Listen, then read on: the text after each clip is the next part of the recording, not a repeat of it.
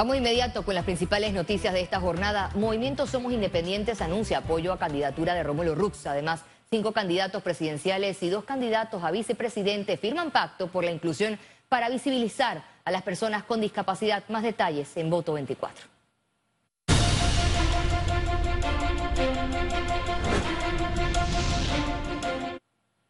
Candidatos presidenciales, funcionarios y la sociedad civil se comprometieron este jueves con trabajar en la inclusión de personas con discapacidad. La Comisión de Accesibilidad al Voto del Tribunal Electoral realizó el acto de firma del Pacto por la Inclusión de Personas con Discapacidad y sus familias. Este pacto busca que los candidatos presidenciales incluyan en su plan de gobierno políticas públicas a favor de estos ciudadanos. Una de las propuestas es elevar la Secretaría Nacional de Discapacidad a ministerio. Y esto va a ayudar mucho a la ejecución de estas políticas públicas porque mejorará presupuesto, personal más técnico, y los programas van a ser enfocados mejor hacia la población con discapacidad. Del acto participaron cinco candidatos presidenciales y dos candidatos a vicepresidente, quienes plantearon propuestas y su análisis sobre la gestión de la discapacidad en Panamá. No hubo participación de la campaña de Zulay Rodríguez.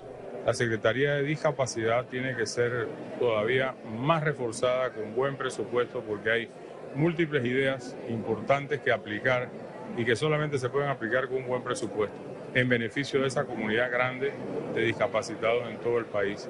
Para mí, este no es un pacto, realmente es el deber como panameño de garantizarle a las personas con discapacidad igualdad de derechos. Esta es una causa que logramos visualizarla eh, durante mi gobierno y siguen temas pendientes. Nuestro partido es el primer partido que creó una Secretaría de Inclusión creemos firmemente en la capacidad, el potencial de panameños y panameñas que hoy en día no se les da la oportunidad de contribuir a su país.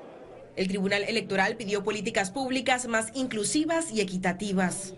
Utilizar la data y la información de la última encuesta para ejercer y ejecutar políticas públicas que realmente implementen el plan de accesibilidad universal que están pidiendo las personas con discapacidad, que se enfoquen más recursos en la capacitación docente para que realmente la educación inclusiva sea una realidad. Ellos generan valor agregado, riqueza para nuestro país, pero no se les atiende. Esa ha sido la dinámica y hoy se hizo un llamado fuerte y creo yo que es necesario. Basta de firmar pactos que los gobiernos no cumplen. Tenemos que establecer unas políticas de trabajo que ayuden desde el gobierno a incluir a las personas con discapacidad. Y lo segundo, y yo creo que no hay que ser ningún genio ni hay que salir muy lejos de esta fabulosa institución para notar que la infraestructura pública no está hecha para que las personas con discapacidad transiten con comodidad. De este pacto también participaron instituciones y sociedad civil. Ciara Morris, Econews. El grupo denominado Somos Independientes anunció este jueves en una conferencia su apoyo a la Alianza Cambio Democrático y Panameñista encabezada por el candidato Rómulo Rux. Son 67 candidatos de distintos cargos y áreas del país que decidieron respaldar al aspirante a la presidencia después de concretar semanas de reuniones y llegar a acuerdos, así lo confirmó María Batista, integrante del movimiento. Esta decisión pues está dirigida y con el único objetivo de que nuestros ideales y nuestras eh, propuestas están incluidas dentro de su plan de trabajo y la cual eh, fuimos trabajando y analizando minuciosamente y al final pues tomamos la decisión como libre postulación de apoyar al candidato eh, Rómulo Rux. Los candidatos presidenciales propusieron la construcción de una nueva infraestructura para el sector marítimo, también digitalización de sus trámites. La Cámara Marítima de Panamá realizó un encuentro con candidatos presidenciales en el que el gremio les presentó el documento Visión Marítima País 2024-2029, el cual plantea seis pilares estratégicos para el fortalecimiento integral del sector marítimo parameño. En este espacio los candidatos también plantearon las propuestas que tienen para el sector en su plan de gobierno.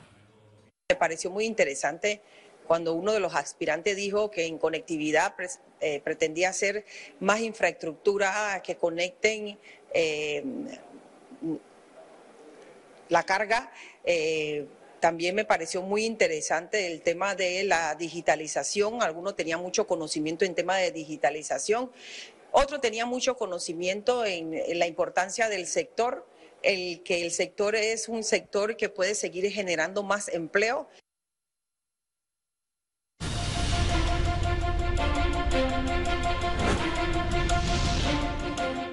En otra información, la Corte Suprema de Justicia reprogramó para el 7 de marzo a las 2 de la tarde la audiencia de imputación de la diputada Zuley Rodríguez luego de su, de su, ausencia ante el blanquillo de los acusados. En el acto, la defensa de Rodríguez alegó que tras la solicitud de renuncia al cargo de diputada, los magistrados de la Corte automáticamente perdían la competencia para juzgarla. Sin embargo, la máxima corporación de justicia aclaró que el proceso se mantiene porque la Asamblea Nacional no ha comunicado formalmente la renuncia. Este caso está relacionado a la investigación por los lingotes de oro.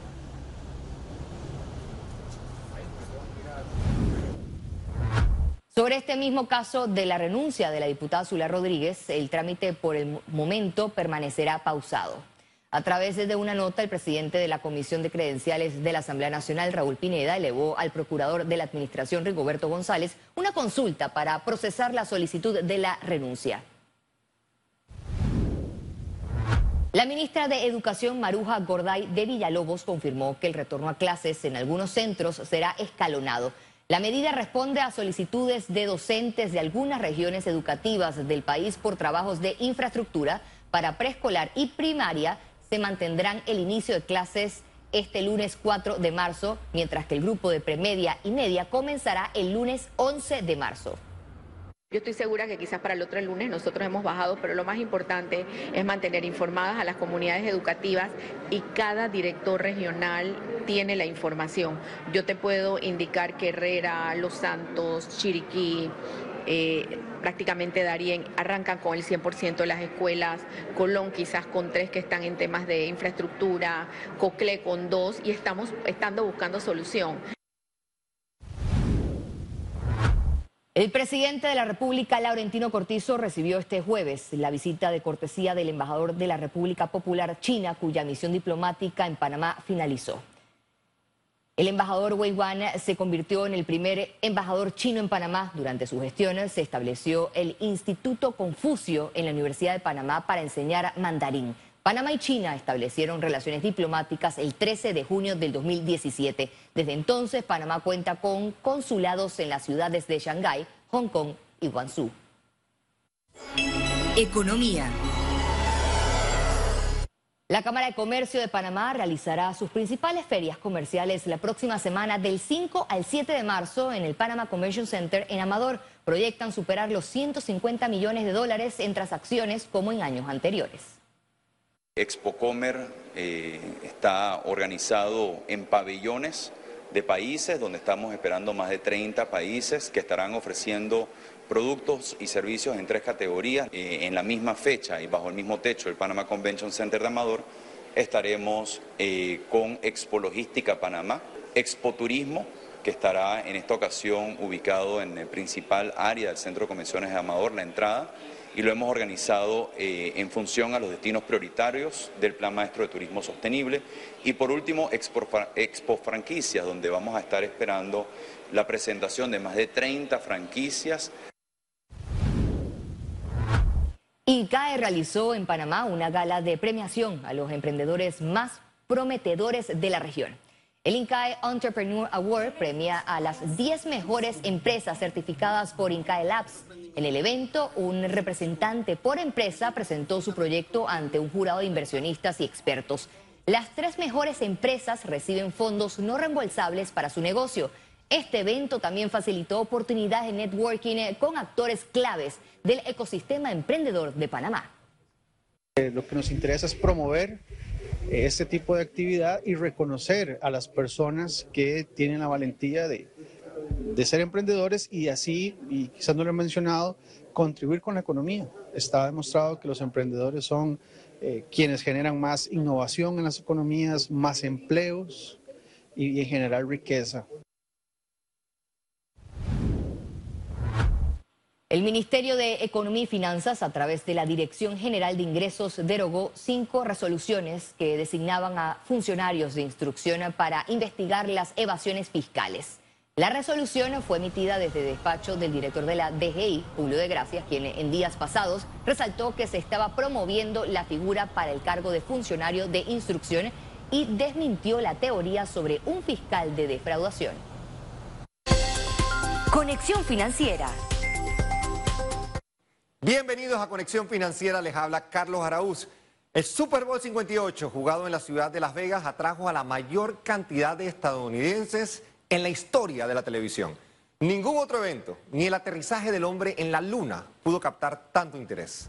El evento es culturalmente asociado a un mini concierto de 12 minutos en el medio tiempo del juego, que en el pasado ha contado con artistas de la talla de Prince, Shakira, Jennifer Lopez o Dr. Dre. Ah, y también por sus increíbles comerciales. Este año, cada comercial de 30 segundos en el Super Bowl costó 7 millones de dólares.